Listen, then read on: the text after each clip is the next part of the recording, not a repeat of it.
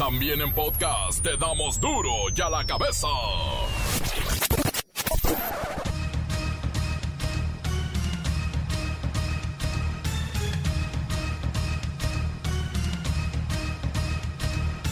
Miércoles, primero de julio del 2020, yo soy Miguel Ángel Fernández y esto es duro y a la cabeza, sin censura.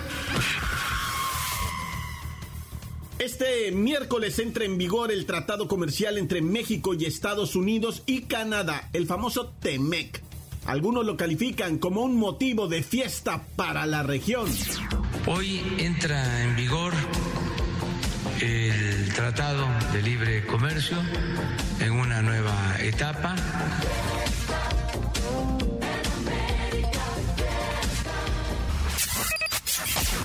Andrés Manuel López Obrador confirma reuniones bilaterales con Donald Trump. ¿Será el 8 y 9 de julio cuando se dé el famoso encuentro bilateral? O sea, ¿va a ser por Zoom? ¿O a poco así van a viajar? ¿Y la sana distancia? Hoy se cumplen dos años de aquella histórica victoria electoral de la izquierda mexicana. Nadie, pero nadie pudo imaginar lo que vendría. Pues hoy es un día especial. Cumplimos dos años de esa elección histórica. Asegura la Secretaría de Salud que la pandemia está en esto que llaman meseta. No sube el número de contagios, pero tampoco está controlada. Continúa muy alto el número de positivos. De un plumazo se borró la verdad histórica sobre los 43 desaparecidos de Ayotzinapa. Viene un cambio total de lo que nos habían contado. Nuestra investigación continúa para que de esta nueva etapa se pueda manejar ya con absoluta transparencia y con toda legalidad. Se acabó la verdad histórica. Infonavit extiende el plazo para recibir solicitudes de acceso a las medidas de protección hasta el 31 de agosto del 2020. La idea es apoyar a los trabajadores a conservar su patrimonio y que tengan solvencia financiera también durante esta emergencia sanitaria. El reportero del barrio y un policía honesto que le da lección a toda la corporación. La Bacha y el Cerillo nos cuentan sobre el COVID en el fútbol nacional.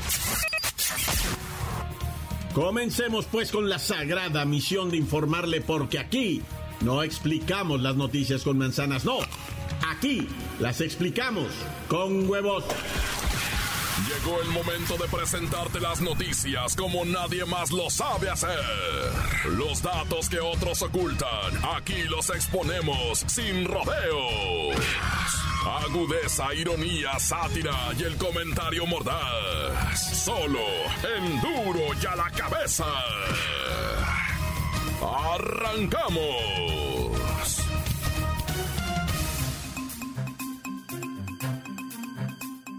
El presidente Andrés Manuel López Obrador cumple hoy dos años de su triunfo electoral y en estos 24 meses de transformación se han llevado a cabo medidas de lo más extrañas, polémicas y algunas acertadas. Vamos a recordar algunos de los momentos clave que han marcado el gobierno de López Obrador en temas de gran calado como la seguridad, el narcotráfico, la economía y por supuesto COVID-19. Ayúdame Luis Ciro Gómez Leiva, ¿qué me dices de aquel triunfo electoral y la investidura? Pues sí, López Obrador obtuvo un contundente triunfo electoral el primero de julio del 2018 con más del 53% de los votos. Una victoria que representó la llegada de la izquierda a la presidencia de México. Andrés Manuel López Obrador, candidato de la coalición Juntos Haremos Historia, obtuvo una votación que se ubica entre el 53 y el 53.8%. El primero de diciembre de aquel año, López Obrador ofreció, bueno, un discurso histórico en el Zócalo, con una investidura acompañada de centenares de personalidades del presidente de Venezuela, Nicolás Maduro, el rey de España, Felipe VI, y también todos los tatas y chamanes del México antiguo vinieron a, a pegarle una piruleada, además de saumarlo y todo aquello. Reitero el compromiso de no traicionar la confianza que han depositado en mí millones de mexicanos. Quiero pasar a la historia como un buen presidente de México. Pero ya siendo gobierno, empezó la polémica con la cancelación del nuevo aeropuerto internacional de la Ciudad de México. En octubre de 2018, López Obrador, todavía presidente electo, anunció la cancelación del nuevo aeropuerto internacional de México, valiéndose de una polémica consulta ciudadana. Recordemos que este aeropuerto era la gran obra pública de Peña Nieto, pero según López Obrador, ejemplificaba la corrupción nacional. La decisión que hemos tomado a partir del resultado de la consulta ciudadana sobre la construcción del aeropuerto de la Ciudad de México. La decisión que tomaron los ciudadanos el día de ayer es racional, democrática y eficaz. De ahí vinieron las broncas internacionales con las caravanas de migrantes, ¿se acuerdan? Algo nunca visto y que se salió de control. Y hablando de control, ¡uh! comenzaron las conferencias de prensa. Luisito. Efectivamente, el aquel entonces nuevo mandatario decidió utilizar una estrategia de comunicación que ya había probado cuando fue jefe de gobierno de la capital y ahora nos despierta con sus mañaneras a las 7 todos los días. Obviamente, otro tema fue la creación de la Guardia Nacional que recientemente cumplió un año y fue creada precisamente para tratar de controlar la violencia y el crimen organizado, pero... De las peores fallas en el gobierno de López Obrador ha sido la estrategia de seguridad que pese a sus múltiples esfuerzos, cerró el 2019 con casi 35 mil asesinatos, la cifra más alta desde que se tienen registros. Sí, el impacto de la violencia se sintió especialmente en aquella tristísima matanza de los seis niños y las tres mujeres de la familia mormona Levarón, allá en noviembre del 2019, en aquel Chihuahua desolado ya y azotado por el crimen organizado. Pero bueno, y después llegó la locura, el avión presidencial. Luis Ciro. Una de las primeras decisiones de López Obrador como presidente fue vender el avión presidencial, pero no ha logrado deshacerse de la aeronave y en febrero anunció que sortearía el triste aeroplano de 130 millones de dólares. Pero luego, como suele hacer, cambió de idea y optó por entregar un premio con un valor similar mientras la aeronave permanecía a la espera de un comprador. Informarles que ya se tomó la decisión de rifar el avión. No podemos dejar pasar como pieza clave de su mandato lo que ocurrió en Culiacán y el famoso caso Ovidio Guzmán. Todos recordamos aquel octubre de 2019, donde un operativo fallido de las fuerzas de seguridad en Culiacán derivó en la captura y posterior liberación de Ovidio Guzmán, hijo de Joaquín El Chapo Guzmán. Recientemente, el presidente reconoció que fue él quien ordenó que se detuviese el operativo y se dejara en libertad al hijo del capo porque iban a perder la vida personas inocentes. Cuando se decidió para no eh, poner en riesgo a la población, para que no se afectara a civiles, porque iban a perder la vida si no suspendíamos el operativo. Más de 200 personas inocentes en Culiacán, Sinaloa, y se tomó la decisión. Yo ordené que se detuviera ese operativo y que se dejara en libertad a este presunto delincuente. De ahí lo más sonado hasta el momento ha sido el manejo de la pandemia y la reactivación económica. Por supuesto que consideramos importante la aparición de un personaje como el subsecretario de Prevención y Promoción de la Salud, Hugo López Gatel, que bueno, tiene incluso club de fans. Pero eso no evita que le llueva fuerte por el manejo de las cifras y esa estrategia para contener la pandemia que mmm, ha dado unos resultados buenos. Una de esas polémicas se desató el primero de junio cuando el gobierno mexicano anunció el inicio de la nueva normalidad y la reactivación de actividades comerciales y sociales en pleno pico de la pandemia. Y hoy la realidad es que el coronavirus no cede y se acerca a las 30.000 muertes y ya supera los 220.000 contagios, aunque el presidente dice que ya se ha domado la pandemia. Pues ahí está, el recorrido por estos dos años en los que continúa la polémica. El tema del día, por ejemplo, es la entrevista con Donald Trump y la entrada en vigor del eh, tratado comercial entre México, Estados Unidos y Canadá, el famoso TEMEC.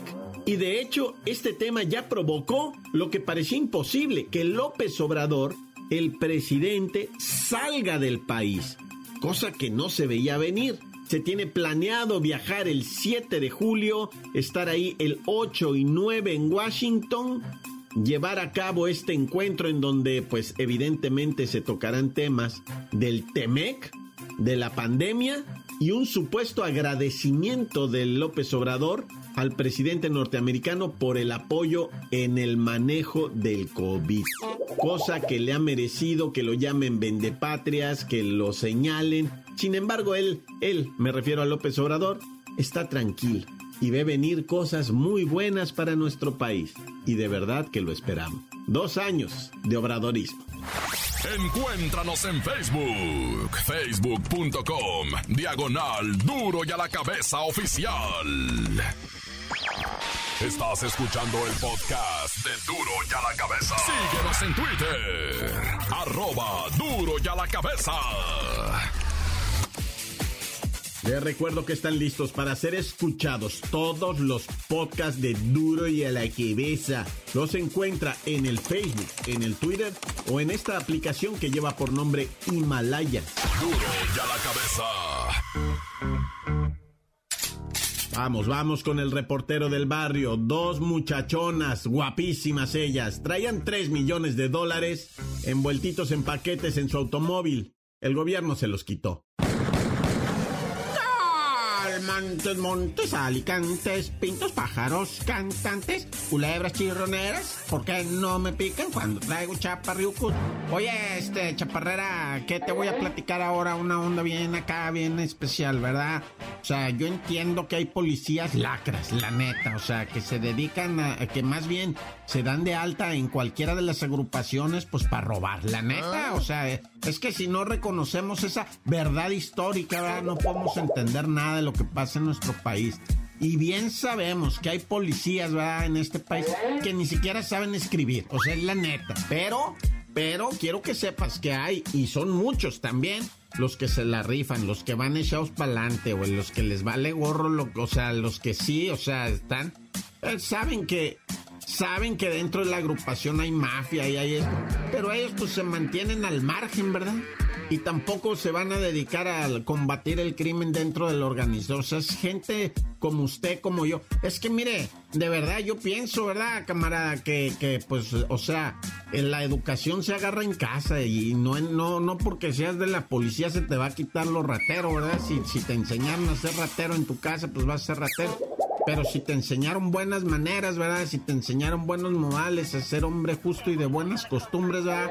Pues evidentemente, eh, aunque seas policía, o sea, lo vas a hacer. Y es que estoy hablando del caso de este policía capitalino, ¿verdad? Leonelito Morales, que, bueno, el vato, la neta, se encontró 8 mil pesos, puros billetes de a 500. ¿Cómo no te van a caer a toda madre ahorita en la cuarentena? Y pues estaban asomaditos así. O sea, alguien fue al cajero, hizo el retiro, pero no agarró los billetes. Sacó su tarjeta, se dio la vuelta y se fue. Así estamos de despistados todos. ¿Cómo no? A mí lo que se me ha olvidado es la tarjeta, el dinero no. Pero si agarro el dinero, me pongo a contarlo, no agarro la tarjeta y me la traga el cajero, ¿verdad? Eso sí me ha pasado como, nada más como unas 600 veces, no mucho. Pero, pero bueno, esta persona no agarró el dinero, tomó su tarjeta, se dio la vuelta, se fue, dejó ahí los 8 mil pesos que había intentado retirar y toma la que los mira el policía Leonelito, va, los agarra, se da la vuelta, camina a recepción y dice, mire señorita, alguien no retiró este dinero de su cajero, seguramente ahorita regresa por él, se lo, se lo entrega por favor, ¿verdad? Y se quedó la señorita de ahí. Mijo, quédatelo, güey, le dijo la recepcionista. Michi, Misha, no, señorita, ¿cómo crees? Tiene ahorita, ¿usted cree que no va a regresar ahorita el envideo, ¿verdad? Que olvidó este dinero. Hay que entregárselo, por favor. Mijo, le decía la cajera, cállate, güey. O sea, cuatro mil para ti, cuatro es más. Toma, tú cinco mil, yo tres mil, güey. Pero no seas ridículo, güey. ¿Cómo vamos a devolver este dinero? Nadie nos vio ya. Y el policía le dijo, señorita, por favor, o sea, hay cámaras en todas partes. El mismo cajero tiene una cámara que ya miró que me arrimé y agarré el dinero. Pero no es por eso, dice él, nah, ya. Y hablando de cosas bonitas, ¿verdad? Dos muchachonas guapísimas. Te había yo contado, ¿verdad? Que, que las habían agarrado en la, en la regarita de Otay. Pero pues a mí me habían dicho que traían un dinerito. No, no, hombre, traían, eh, o sea, en pesos mexicanos traían 61 millones de pesos. Y la regaron porque eh, se fueron por el carril de no declarar allá en Otay. No sé si sepas tú, allá en Tijuana está la garita de Otay, ¿verdad?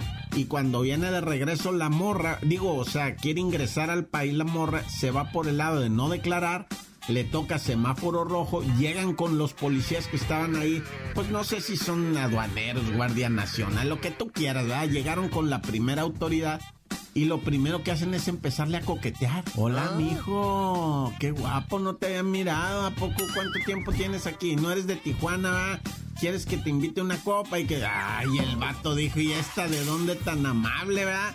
Además las vio muy emperifolladas, ¿no? Así, muy bien vestiditas, muy acá. No, pues el placa de volada, ¿verdad? Que dice, no, estos traen cola, como digo, y sí traían la cola maravillosa, pero aparte traían 2 millones 678 mil dólares en efectivo, en billetes de diferentes denominaciones, envueltos en plástico, metidos en lo que viene siendo una maleta, en cajas, en bolsas, Dos millones seiscientos setenta y tantos mil madres de dólares, güey. No, hombre, qué locura, eh, la neta, qué locura. Y todo por un errorcito ahí de cálculo, ah, pero bueno, van a quedarse guardadas en el frescobote un rato, ah. Oye, ya no te platiqué la de la señora, ya que mandaron matar a su amante. Dos mujeres tenían un novio y pues la verdad el novio no le surtía bien la tienda y que lo mandan matar las doce hijas de su cuerva. Bueno, ya, vámonos riendo para llegar contentos. Dios conmigo, yo con el Dios delante y yo tras del tan tan se acabó corta. La nota que sacude. ¡Duro! ¡Duro ya la cabeza! Antes del corte comercial, escuchemos sus mensajes. Envíelos al WhatsApp 664-485-1538. A ver, mi rope, mi, mi rope, mi, a ver, mi repor. que una vuelta para acá, para Ciudad de Acuña. Oye, aquí las cosas están color de hormiga con esto del coronavirus. Aquí las autoridades municipales nomás no se ponen las pilas. Esto ya se fue a las nubes. 314 casos de coronavirus en una ciudad tan pequeña. Checa el mapa, parecemos en la gorrita de Coahuila. Por favor, ya, hagan algo a través de ti, a ver si el gobierno federal o el del estado de Coahuila hace algo porque nos están infectando a duro y macizo. Las maquiladoras no dejan de trabajar y quieren despedir gente nomás porque no quieren dar la buena distancia. Y aparte, las autoridades municipales les avisan cuando van a ir a ver cómo están funcionando, si están respetando las reglas de sanidad. Cuando debería ser que caerles de sorpresa, pues para ver qué onda, a ver cómo está. El seguro social aquí nomás no da una. El presidente municipal pues está perdido. No sabe ni qué rollo. Ahí te encargo, ropa. ¿Qué le ganas? No te olvides de los de la ciudad Acuña, Coahuila. Y arriba el norte. Y si no me crees, pues mira el mapa. Ahí nos encuentras. Encuéntranos en Facebook, facebook.com, diagonal duro y a la cabeza oficial. Esto es el podcast de duro y a la cabeza. Tiempo de ir a los deportes con la bacha y el cerillo.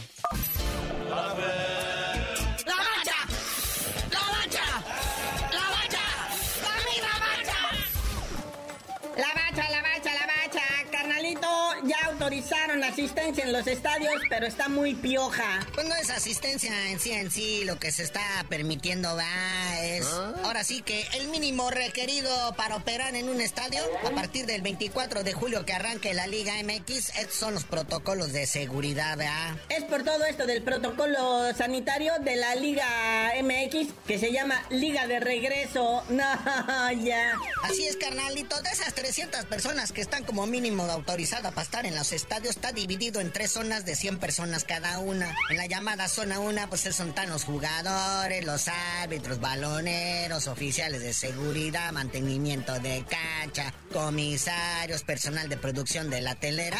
En la zona 2, pues es donde están los hombres de pantalón largo, ¿verdad? directivos, personal médico de sanidad, los narradores de la tele y de radio, mantenimiento y seguridad del estadio, que no saben seguridad de qué, ¿verdad? Pues quién se va a poner loco. Y en la zona 3, pues están los servicios médicos, ¿verdad? Personal de transmisión de producción de la tele, para llegar a un total que no pase de 300 personas en, en el estadio.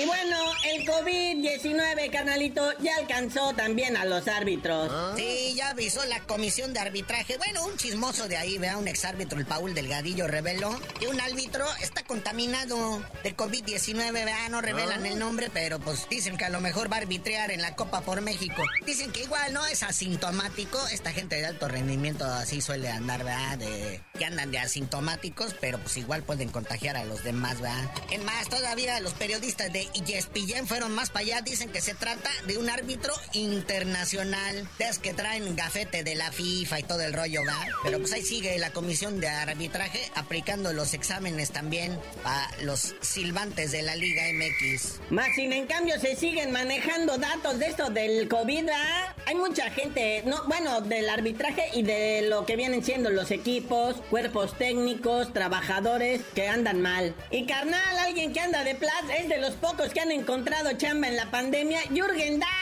ya tiene nuevo equipo. Sí, como se anunció desde hace varios días se venía rumorando, ¿verdad? Vino a aterrizar en la MLS. Puso un anuncio ahí en sus redes sociales donde se ve así el, muñequito modelando a todas las jerseys de los equipos por los que ha pasado y remata al final con la del Atlanta United.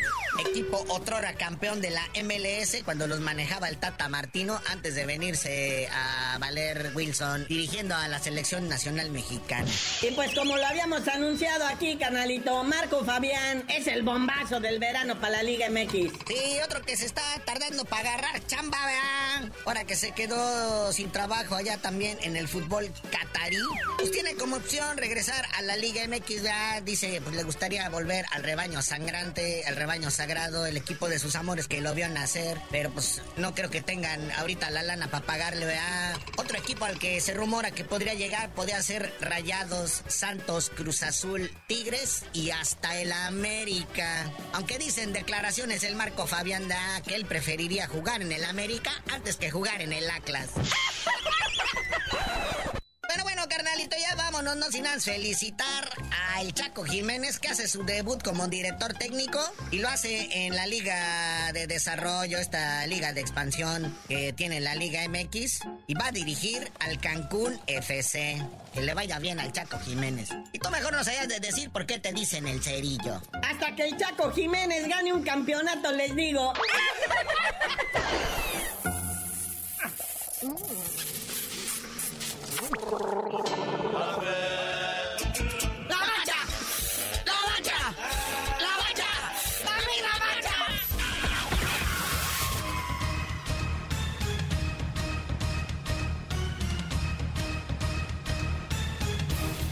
Por ahora hemos terminado. Terminamos con junio, terminamos con el noticiero, comencemos algo nuevo. Es julio y será histórico. Pero bueno, no me queda más que recordarles que en duro y a la cabeza no le explicamos las noticias con manzanas. No, aquí las explicamos con huevos. Por hoy el tiempo se nos ha terminado. Le damos un respiro a la información, pero prometemos regresar para exponerte las noticias como son. Duro y a la cabeza es Miguel Ángel Fernández, Arturo González, Evi González y la producción de Luis González, el señor X. Una producción original de MBS Radio.